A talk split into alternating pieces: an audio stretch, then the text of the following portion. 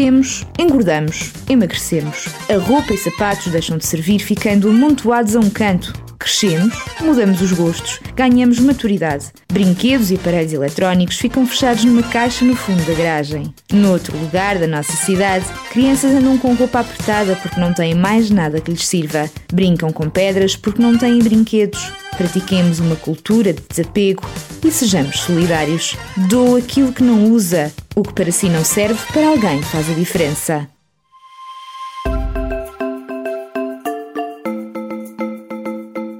Histórias que Contam. Um programa sobre a vida das histórias.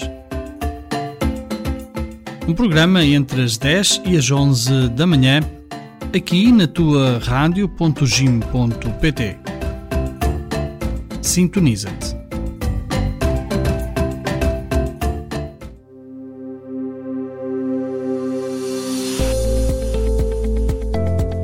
Olá a todos, bem-vindos a este nosso programa de hoje, Histórias eh, que Contam. Neste programa de hoje vamos eh, trazer-te aqui a história precisamente daquilo que hoje se celebra, o Halloween. Eh, é uma tradição pagã, multissecular, que, obviamente, como vamos também perceber, nem sempre está alinhada com a festa que também amanhã e depois da manhã iríamos, iremos celebrar na Igreja Católica. Vamos neste programa, assim, hoje, contar-te a história de tudo aquilo que é uh, o Halloween, mas também aquilo que uh, é a festa de Todos os Santos. E como vais também perceber, tem uma ligação uh, próxima uma da outra, neste caso tradição católica também um, inspira de alguma forma esta tradição do Halloween eh, e também um, é percebido que era uma celebração pagã uh, anterior até mesmo ao cristianismo e que depois o cristianismo também quis, uh, digamos assim, uh, mudar. Aliás, como aconteceu com tantas festas e com tantas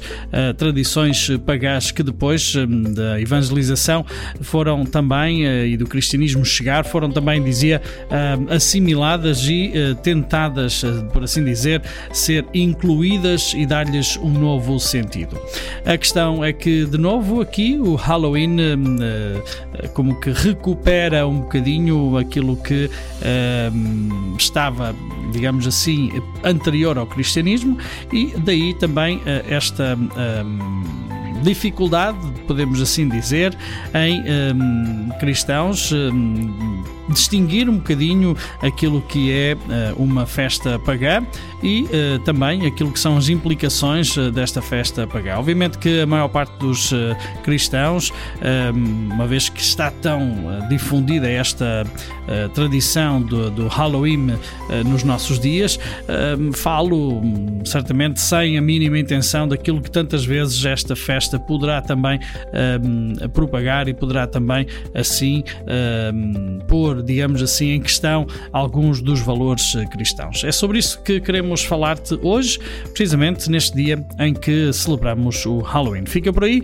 já voltamos. Eu sou o Padre Filipe Rezende e um, neste dia trazemos-te aqui um bocadinho, uh, tentar pelo menos uh, destrinçar um bocadinho e também percebermos estas uh, tradições e porque é que em alguns uh, momentos uh, temos que estar atentos para não, digamos assim, confundir uh, e também não ser, digamos assim, levados a, negar algumas das verdades de fé que também nós, como cristãos, seguidores de Jesus, queremos fazer. Fica por aí, já voltamos para então dar-te esta história desta um, festa pagã que também tem matizes de cristianismo.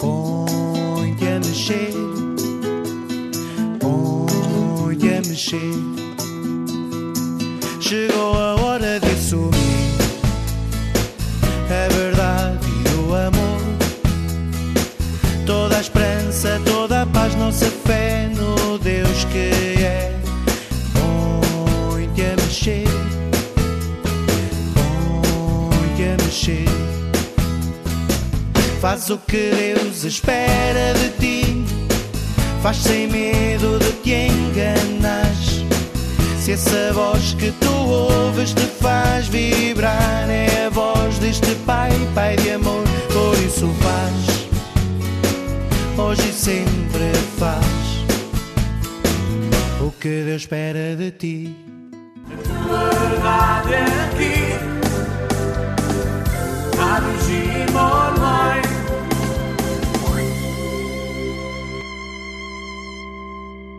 A melhor música a toda a hora, todos os dias.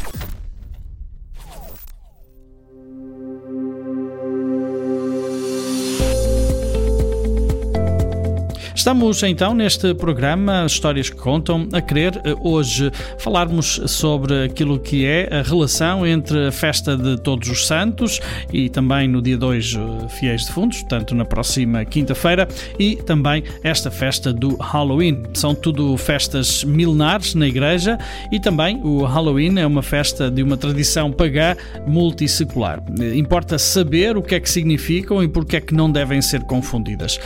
Nesta semana em que ocorrem estas festas, vamos aqui recordar alguns dados históricos eh, e lembrar também um pouco daquilo que é a mensagem cristã sobre elas. E precisamente a este propósito, o cardeal Tarcísio Bertone, ex-secretário de Estado do Vaticano, escreveu em 2009 a propósito da decisão do Tribunal Europeu dos Direitos do Homem contra a presença dos crucifixos na escola, eh, que era uma situação lamentável, a Europa do terceiro milénio ter trocado os seus símbolos mais queridos pelas abóboras do Halloween. De facto, até muitos eh, cristãos uh, se deixam levar nesta onda desta novidade, uh, sem perceberem que subjacente à expansão desta festa, desta tradição pagã do Halloween, está, por vezes, sem nos darmos conta, o tentar ofuscar a celebração cristã de todos os santos, que celebramos precisamente no dia 1 de, nove de novembro, exatamente. Tendo em conta as campanhas publicitárias cada vez mais mais agressivas da festa do Halloween, que gera boas receitas comerciais, digamos, uh, não nos esqueçamos disso. Uh, a Igreja tem tentado também publicar frequentemente alguns documentos uh, com esclarecimento sobre a história e a doutrina da festa de Todos os Santos e do Dia dos Fiéis Defuntos. E de seguida vamos trazer-te já um pouco qual é esta história de, desta festa de Todos os Santos, tentando depois também enquadrá-la naquilo que é a mensagem uh, desta, uh, deste Evangelho que é uh, também um, levado para todas as celebrações deste dia 1 de novembro, dia de Todos os Santos, o famoso Evangelho das Bem-aventuranças. Vamos procurar também perceber um bocadinho que realmente esse Evangelho nos pode ajudar a perceber de uma forma mais completa estes santos que estamos também e que celebramos e que homenageamos no dia 1 de novembro.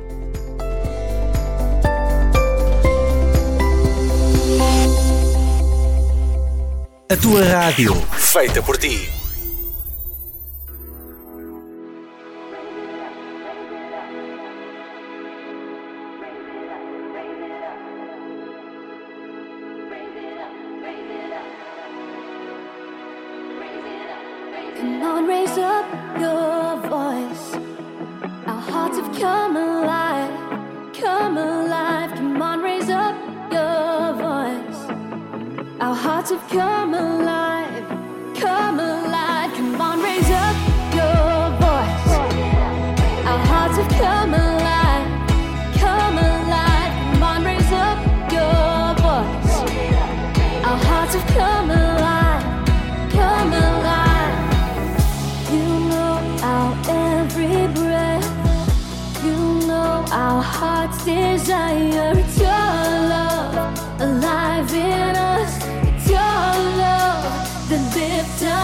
on Monterey's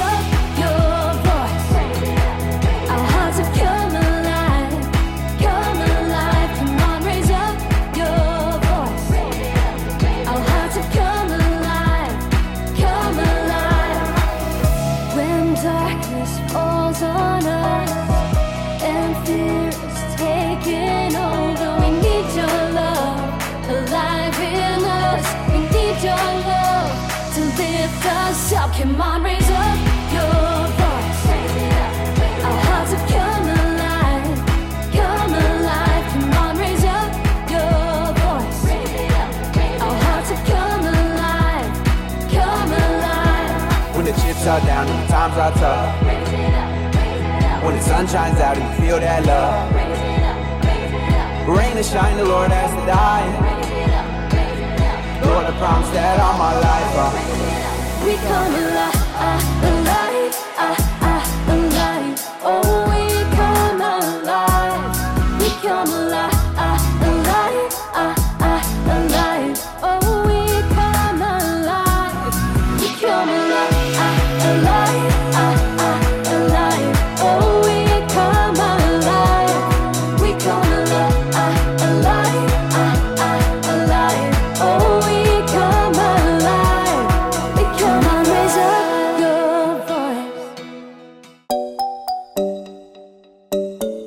Cenas que o Papa nos diz.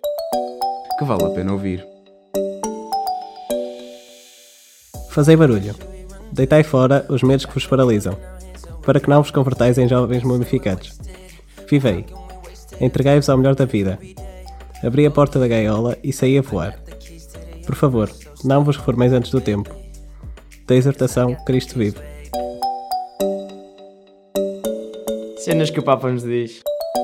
Que vale a pena ouvir.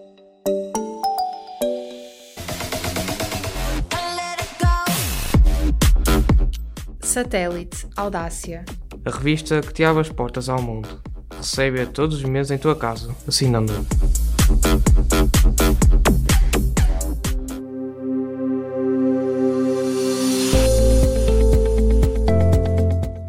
Estás na companhia da tua Rádio Jim e aqui eh, comigo o Padre Filipe Rezende. Neste programa de hoje, Histórias Contam, estamos a tentar eh, também eh, hoje falarmos sobre aquilo que se tornou muito comum celebrar neste dia, a festa do Halloween e o contexto também que esta festa terá para nós, cristãos, católicos e como também devemos olhar para esta festa. E também, ao mesmo tempo, percebermos eh, a relação que esta festa tem, eh, ao final de contas, com a celebração de Todos os Santos, do dia 1 de novembro, que hum, vamos eh, também celebrar. E, eh, obviamente, hum, como também esta festa do Halloween, com origens pagãs, eh, pré-cristãs, foi também tentada ser assimilada de alguma forma pela, pelo cristianismo. Esta festa de Todos os Santos, segundo per- foi já eh, no final do segundo século que professos cristãos começaram então a honrar os que tinham sido martirizados por causa da sua fé. E achando que eles já estavam com Cristo no céu, oravam a eles eh, para que intercedessem a seu favor. A comemoração regular começou quando, em 13 de maio de 609 ou 610, o Papa Bonifácio IV dedicou o Panteão, eh, que era o templo romano em honra de todos os deuses, a Maria e a todos os mártires. A data foi mudada para novembro, quando o Papa Gregório III, eh, que exerceu o seu papado entre 731 e 741, dizíamos então que este Papa Gregório dedicou eh, uma capela em Roma a todos os santos e ordenou que eles fossem homenageados no dia 1 de novembro. Assim, nesta festa de todos os santos, a Igreja deseja honrar os santos anónimos muito mais numerosos do que os eh, canonizados pela Igreja, que com frequência viveram na discrição ao serviço de Deus e de seus eh, contemporâneos. É a festa de todos os batizados, pois eh, cada um está chamado por Deus à santidade e constitui um convite a experimentar a alegria daqueles que puseram Cristo no centro das suas vidas, como também recorda um documento da Conferência Episcopal Francesa de 2003. Estas uh, festas uh, também já uh, são referidas no século XV, esta festa de Todos os Santos, em particular em Portugal, uma tradição de as crianças saírem à rua em pequenos grupos para pedir o pão por Deus, de porta em porta. Nas diversas regiões são várias as variações e nomes, sendo usual na nossa região a designação de Dia do Bolinho, nesta região de Leiria, de onde nós também estamos aqui a recolher este nosso texto da Diocese de Leiria Fátima.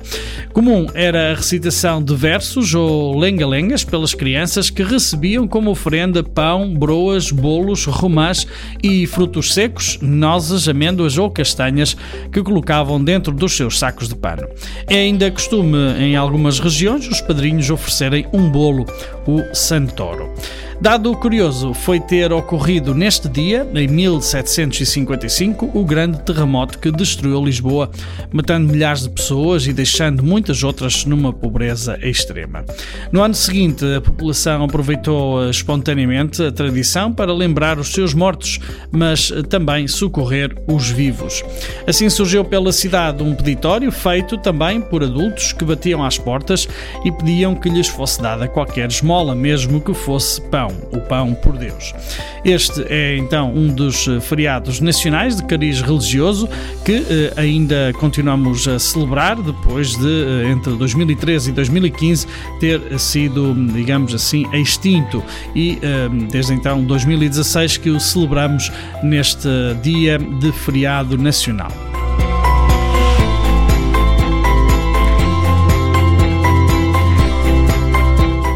Quanto ao Halloween, a festa deste, hum, desta tradição eh, chegou-nos dos Estados Unidos da América e eh, é agora muito celebrada também na Europa, assinalando-se precisamente hoje, dia 31 de outubro.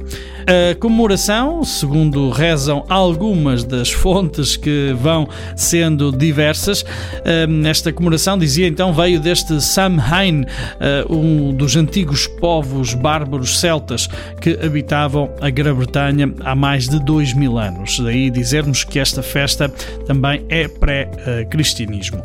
Os celtas realizavam a colheita nessa época do ano e, segundo um antigo ritual, os espíritos dos mortos voltavam à terra durante a noite para se alimentarem e assustarem as pessoas. Então, os celtas eh, costumavam vestir-se com máscaras assustadoras para afastarem esses espíritos. Com o passar do tempo, também os cristãos da Grã-Bretanha, hum, e uma vez que converteram também os celtas e outros povos da ilha, foram transformando este ritual pagão numa festa religiosa.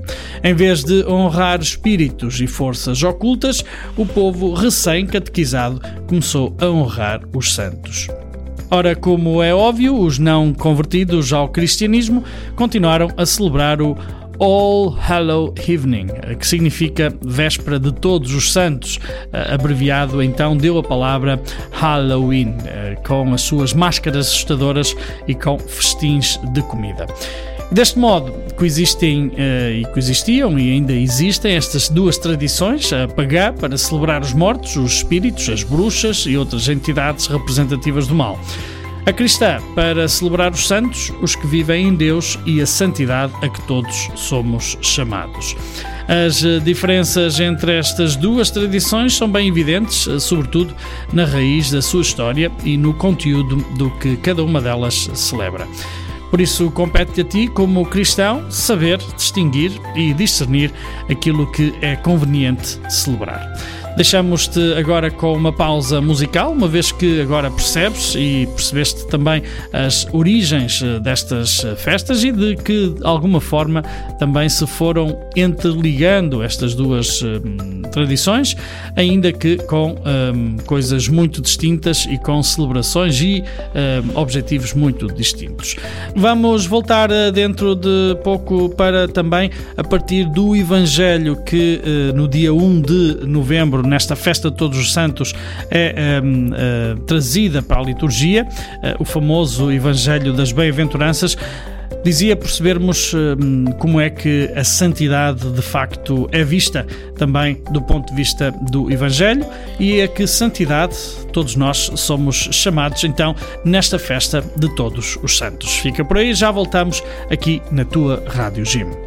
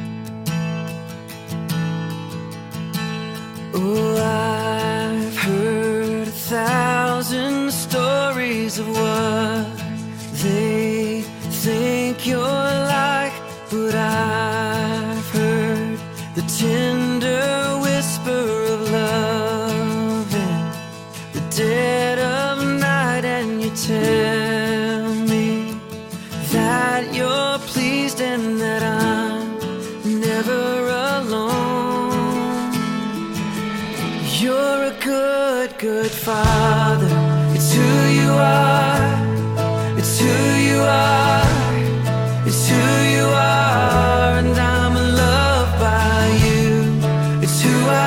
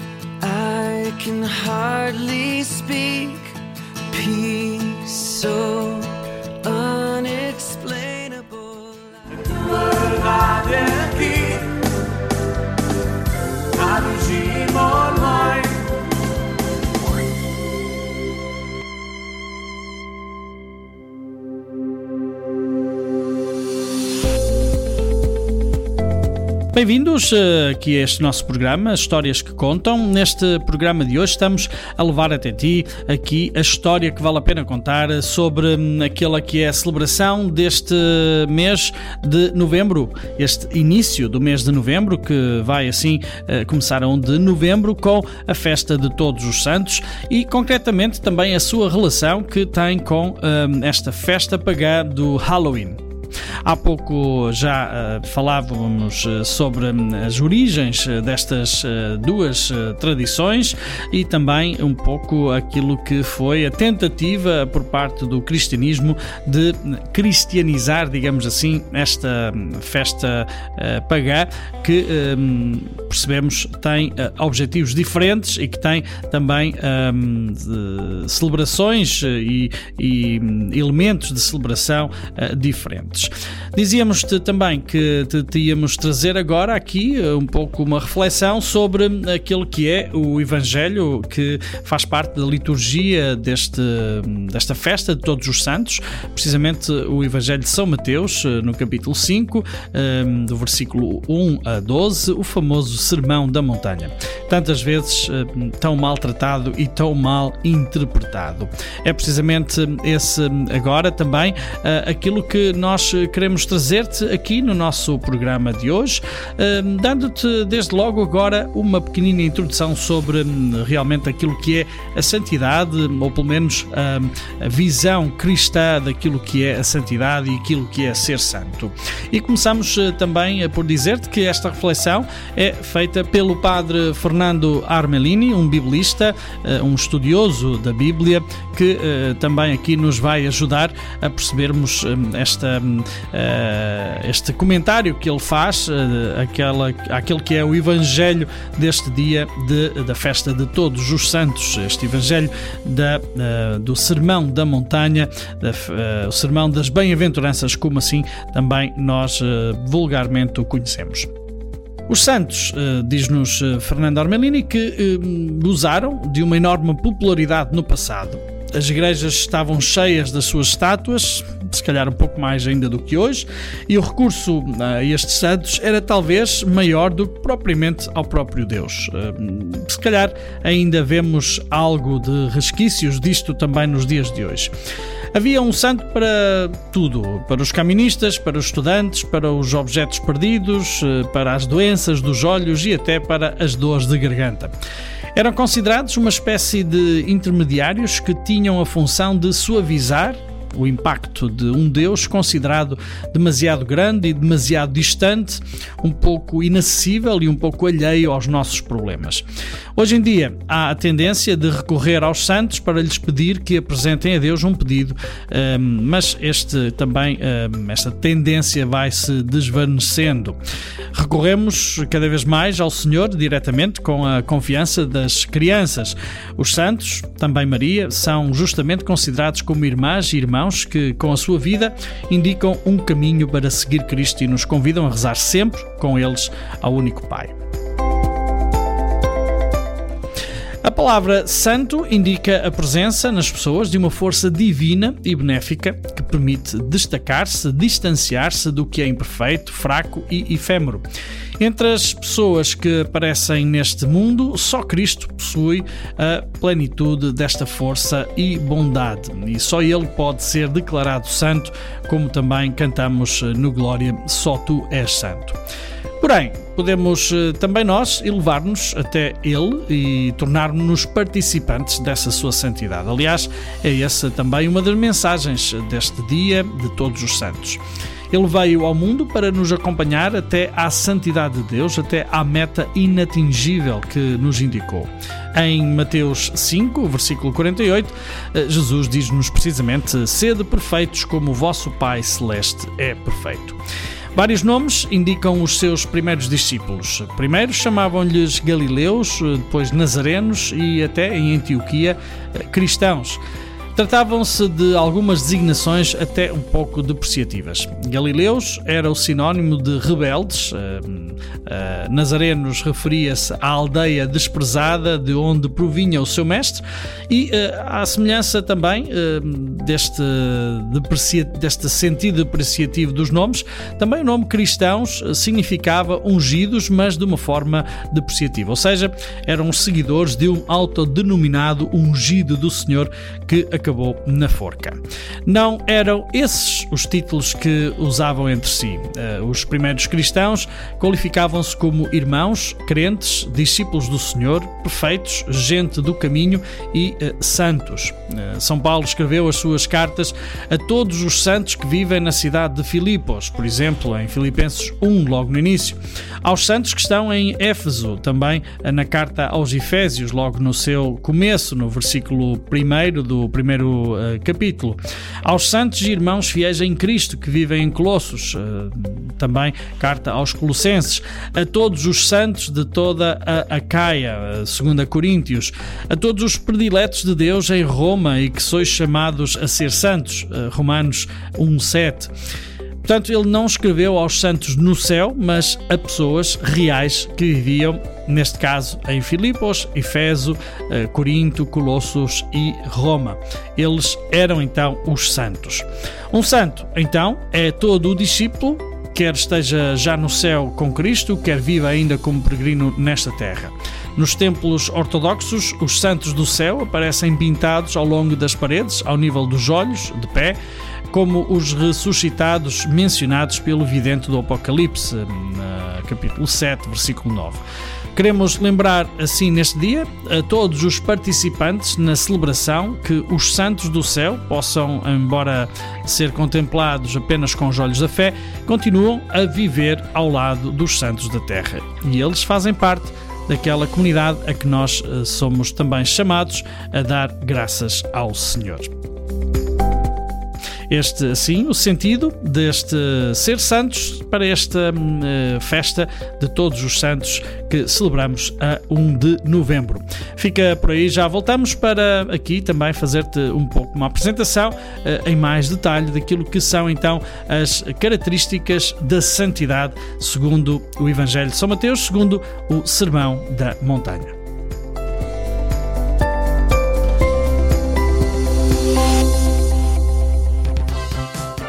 Sem maquilhagem continuas bonita. Sem músculos não deixas de ser homem. Sem roupa de marca continuas a ter a tua essência. Com acne, sem acne, com pontos negros ou sem eles. Com sardas ou com manchas. Seja qual for a tua imperfeição, lembra-te: quase sempre o livro é melhor que a capa. O filme é melhor que o póster. As bolachas são melhores que o pacote. A tua beleza és tu que defines.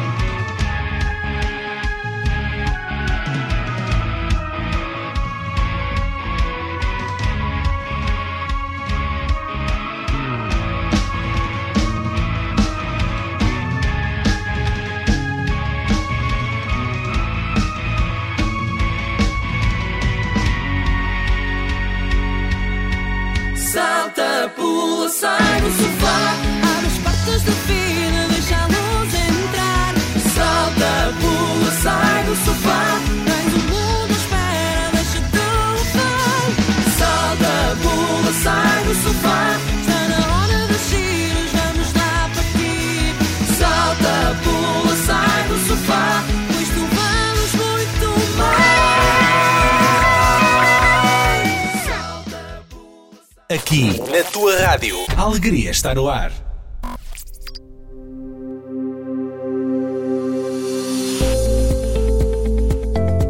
Estás eh, na companhia daqui da tua Rádio Gym neste programa Histórias que Contam e neste dia em que estamos eh, também a querer levar até ti uma história que vale a pena contar sobre aquilo que é a celebração de todos os santos, eh, nesta tradição cristã, num contexto também daquilo que se celebra tão eh, por todo lado esta festa do Halloween. E como podemos também ficar a perceber na primeira parte deste programa, eh, são duas tradições que a um dado momento também eh, têm elementos que foram, digamos, eh, comuns, mas que depois também, obviamente, têm e celebram coisas até, podíamos dizer, opostas até certo ponto. De todos os modos, é uma celebração que todos somos convidados a hum, perceber uh, que celebração é para podermos também assim uh, não digamos uh, fazer agora aqui uma contraposição contra esta festa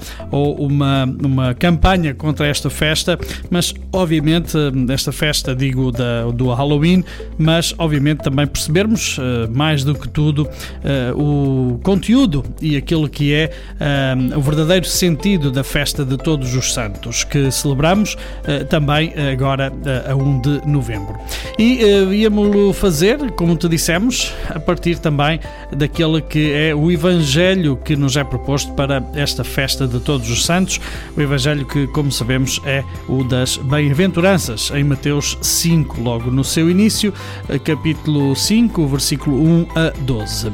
E uh, estamos também a levar até ti a reflexão que é feita pelo biblista Fernando Armelini, que aqui também nos traz o seu comentário Uh, sempre muito acertado e também minucioso uh, do ponto de vista bíblico para nos poder também ajudar a perceber, assim dizia, o sentido desta festa de todos os santos. E como introdução também a este comentário deste Evangelho, o Fernando Armalini vai nos dizendo que o ser humano sempre cultivou o desejo de se encontrar com Deus, de o interrogar, de conhecer os seus pensamentos, de descobrir os seus projetos. Como encontrá-lo? Onde o podemos encontrar? Bem, na antiguidade acreditava-se que o lugar ideal seria nos picos das montanhas.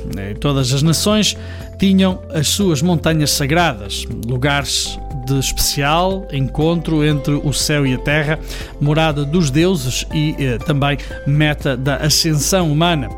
Para os gregos era o Olimpo, para os habitantes da Mesopotâmia o Ararat, para os ugaritas o Zafon, enfim, cada povo com a sua crença. E também Israel partilhava desta dinâmica, partilhava também desta, desta crença.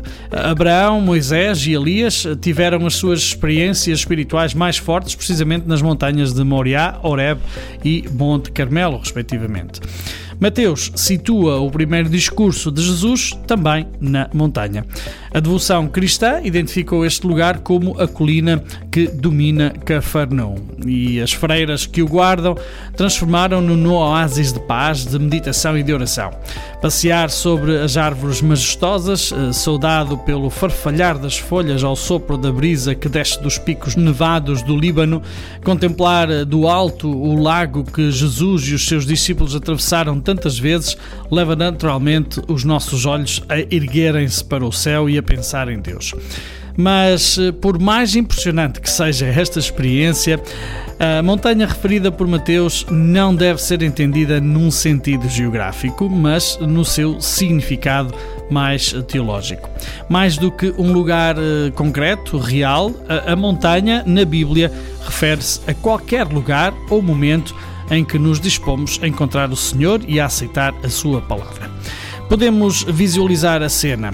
Jesus afasta-se da planície, símbolo da sociedade onde, nas Escrituras e nas palavras de Eclesiastes, tudo o que se faz, tudo o que se consegue resulta da rivalidade com o vizinho, tudo é inútil e corre através do vento. Eclesiásticos 4.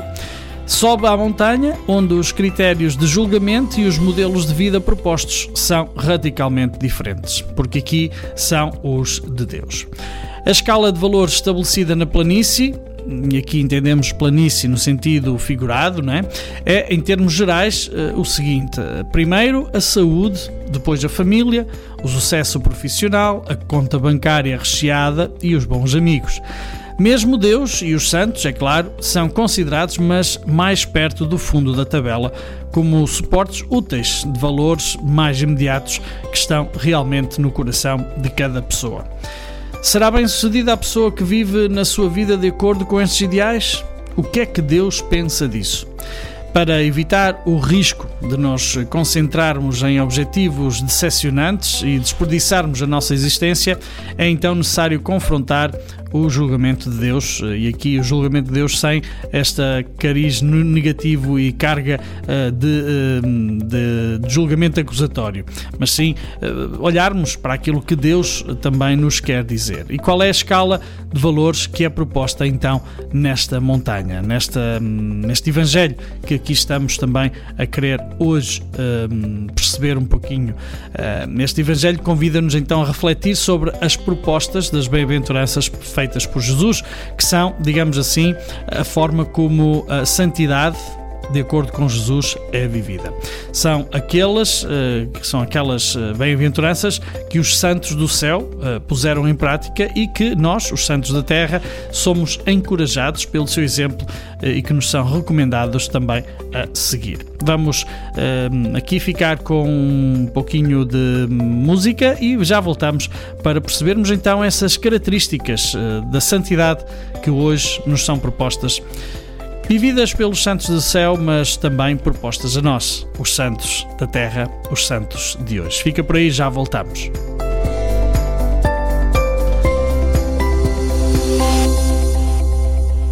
Stress, depressão, violência, luto. São muitas as razões que podem levar alguém a atentar contra a sua vida. Anualmente, o número de pessoas que se suicidam é enorme e o número de pessoas que tentam sem êxito é ainda maior. É necessário estar alerta, mostrar que a pessoa não está sozinha. É importante não desvalorizar os seus sentimentos e as motivações de tal ato. É importante ouvir e proteger antes que seja tarde demais.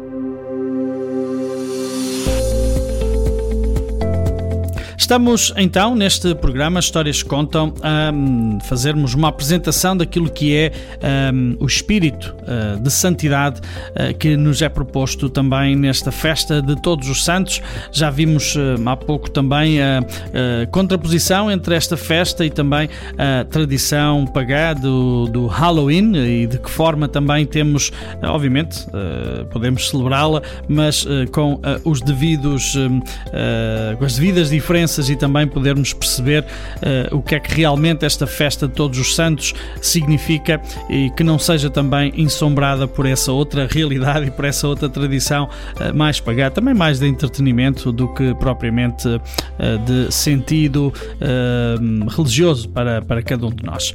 E dizíamos-te que Jesus apresenta precisamente qual é o que é ser santo, não só para os santos do céu, mas estes santos da terra que somos cada um de nós nós um, encorajados uh, também a, a, viver. E quais são essas características da santidade de hoje? E esse, um, essas características são-nos apresentadas precisamente no Evangelho de São Mateus, uh, nesta uh, Sermão da Montanha, como assim costumamos conhecer, este texto das bem-aventuranças. E um, seguimos este comentário do padre Fernando Armelini, um biblista italiano que sempre é muito uh, particular e muito concreto na, uh, na, naquela apreciação e naquela partilha que faz também na interpretação destes textos bíblicos. A primeira bem-aventurança que nos é descrita é logo precisamente aquela que todos nós conhecemos, bem-aventurados os pobres de espírito. E então, o que é que aqui deve ser entendido? Uh, Diz-nos o padre Fernando Armelini que é difícil dizer de quantas maneiras esta bem-aventurança foi interpretada e também, digamos logo, mal interpretada. Alguém se referiu aos miseráveis, aos mendigos, aos explorados, como se fossem o tipo de pessoas que agradam a Deus e que, por isso, devem ser deixadas nesse seu estado miserável. De facto, é preciso fazer com que todos se tornem como eles. Eh, Esta é evidentemente uma interpretação absurda e muito desviada do sentido daquilo que é esta bem-aventurança. A humanidade sonhada por Deus não inclui os seus filhos pobres, eh, mas uma humanidade em que ninguém é pobre. Podemos eh, ler isso em Atos 4, 34. Outros acreditam que os pobres de espírito são aqueles que, embora mantendo a posse dos seus bens, são desprendidos deles e generosos na distribuição de ofertas aos menos eh, favorecidos. Mas a esmola, sendo recomendada em alguns raros textos bíblicos, não introduz no mundo a nova justiça eh, que é desejada por Deus. Não resolve o problema de fundo da divisão equitativa dos bens, porque o conceito pressupõe a existência de ricos e pobres na Terra, que é eh, contrário àquilo que é o plano de Deus. O princípio do a cada um o que é seu, que estabelece a nossa justiça, parece sábia e parece também algo sensato. Mas eh, também este princípio parte de uma falsa premissa e deriva do pressuposto de que algo pertence a uma pessoa, enquanto devemos considerar que tudo é de Deus. Diz-nos o Salmo 24: Do Senhor é a terra e a sua plenitude, o universo e os seus habitantes. Uma pessoa é apenas um administrador de bens e será chamada a prestar contas dessa administração, como aliás nos indicam também alguns textos eh, evangélicos. Os instintos perversos de querer possuir, de querer acumular, de usar os bens apenas para nós próprios, provém de uma relação errada com os bens deste mundo. Daí advém todos os males, as guerras, as violências, as desavenças, os ciúmes, eh, como também eh, Timóteo na sua primeira carta nos diz no capítulo 6. Por isso, toda a criação geme de dor e pede para ser renovada e redimida. Eh, Romanos 8. Todos os adjetivos possessivos que usamos exprimem uma concepção errada da realidade. Se tudo é de Deus, não faz sentido falar do meu ou do teu, ou mesmo até do nosso, porque tudo é do Criador. A imagem bíblica do mundo é da sala de banquete, onde o Senhor chama cada um dos seus filhos e filhas desde o momento em que os chama à vida. A pessoa é um companheiro de mesa que se alegra com os irmãos pelos dons que o Pai põe gratuitamente à disposição de todos. Será então que quem gere como sua propriedade algo comete um roubo? A própria vida não pertence ao ser humano. Ela é de Deus e é um dom que deve ser oferecido por amor.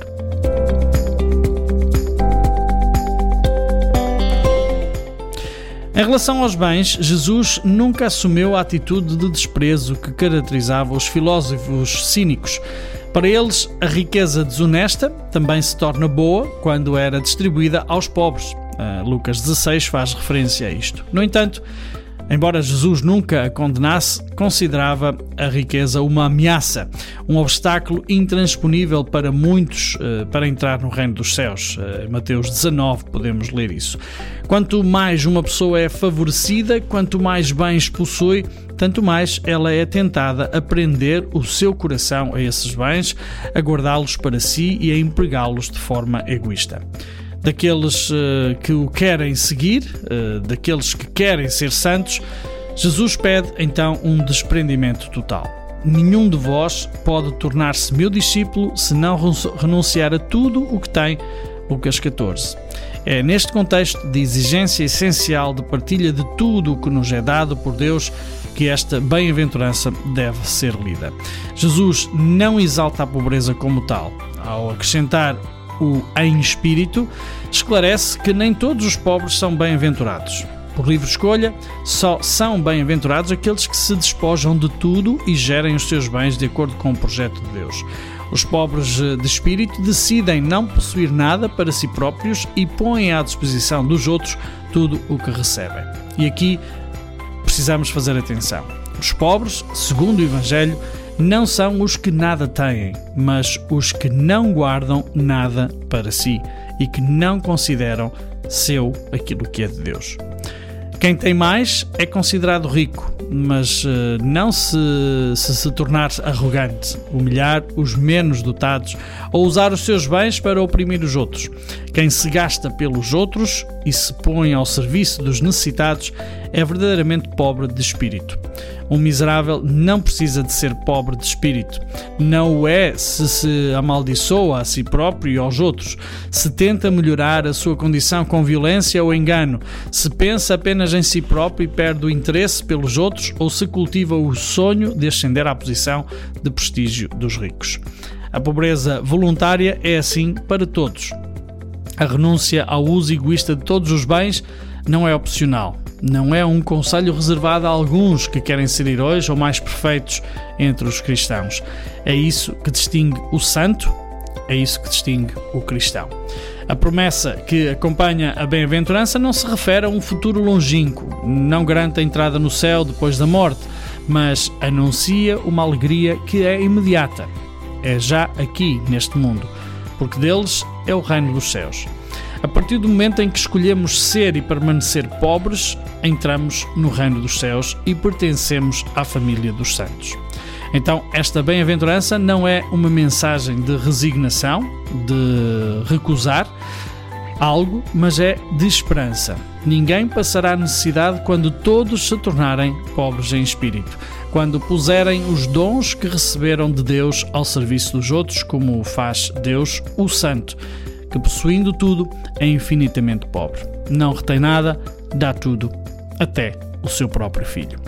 Este, assim, o comentário que uh, Fernando Armelini faz a esta primeira bem-aventurança, a esta hum, característica dos santos que somos chamados todos nós a ser uh, com esta festa de todos os santos. Voltamos uh, já daqui a pouco para também uh, te dar aqui um pouco mais de algumas outras características sobre estas bem-aventuranças, as características dos santos que hoje somos chamados a ser.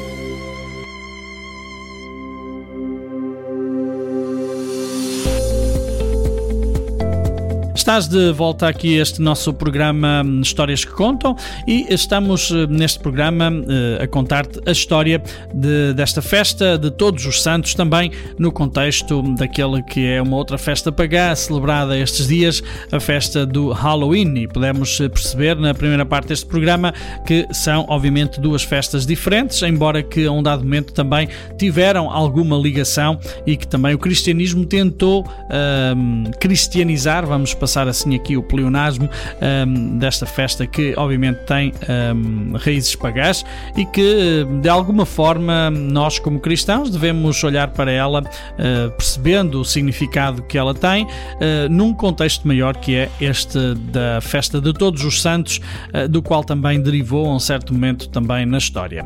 E hoje hum, estamos neste momento também a trazer até ti um pouco daquilo que é hum, ou que são as características da santidade segundo aquelas, eh, aquela proposta de Jesus no Evangelho, sobretudo neste Evangelho que eh, hoje é proposto na, na festa de todos os santos, o Evangelho das Bem-aventuranças. E hum, obviamente não vamos ter tempo para hum, levar até ti todas estas hum, bem-aventuranças e a explicação de todas elas. Vamos-te fazer hum, apenas uma mais, eh, que é a segunda, em que nos diz que são bem-aventurados os que sofrem. E o comentário é precisamente a partir também de um biblista, o Fernando Armelini. Eh, Esta talvez uma outra bem-aventurança que nem sempre tem sido bem interpretada ao longo da, da história. E precisamente dizemos desde logo que durante séculos na, na Igreja eh, foi pregado um certo ascetismo que exultava eh, a dor como um meio de nos unirmos mais ao sofrimento de Cristo. Era uma devoção que ainda, de certa maneira, está presente em, em muitos muitas, eh, muitas, eh, muitos corações cristãos, vamos assim dizer.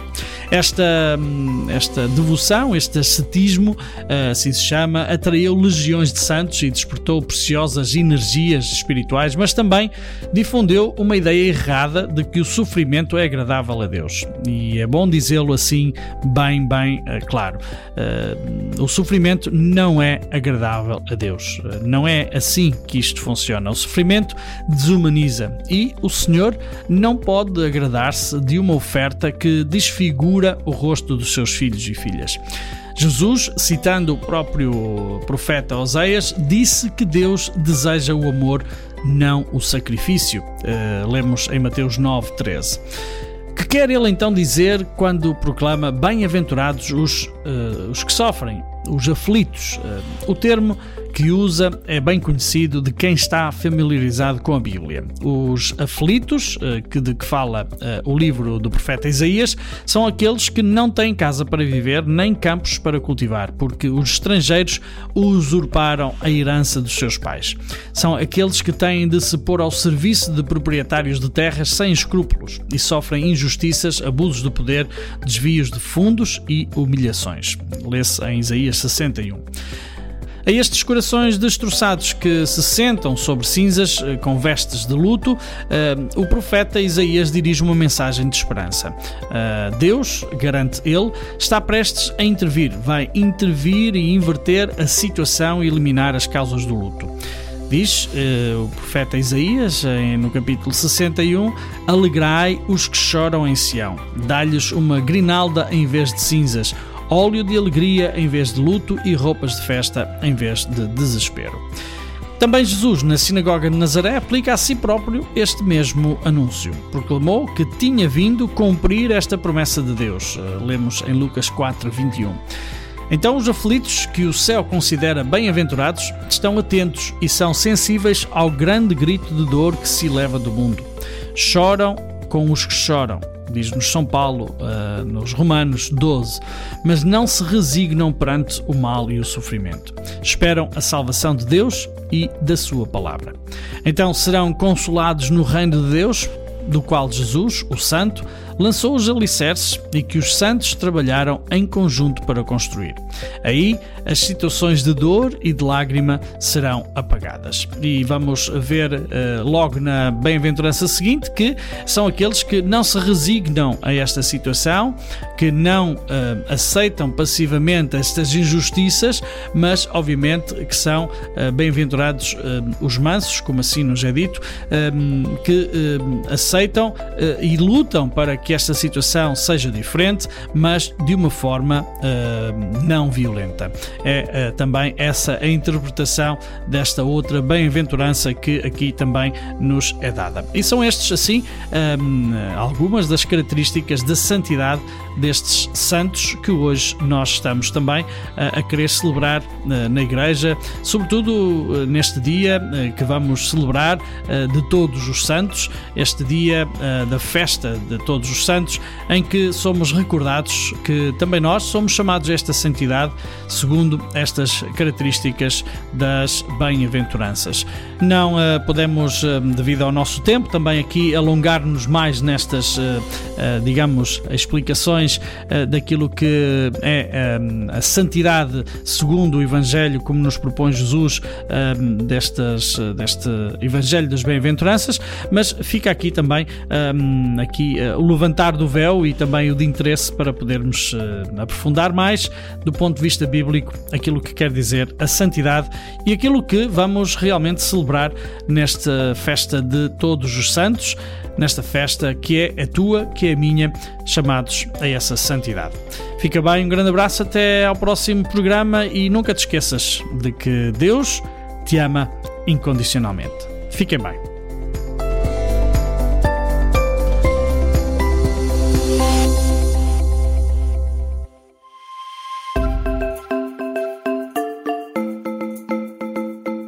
Histórias que Contam. Um programa sobre a vida das histórias. Um programa entre as 10 e as 11 da manhã, aqui na tua rádio.gim.pt.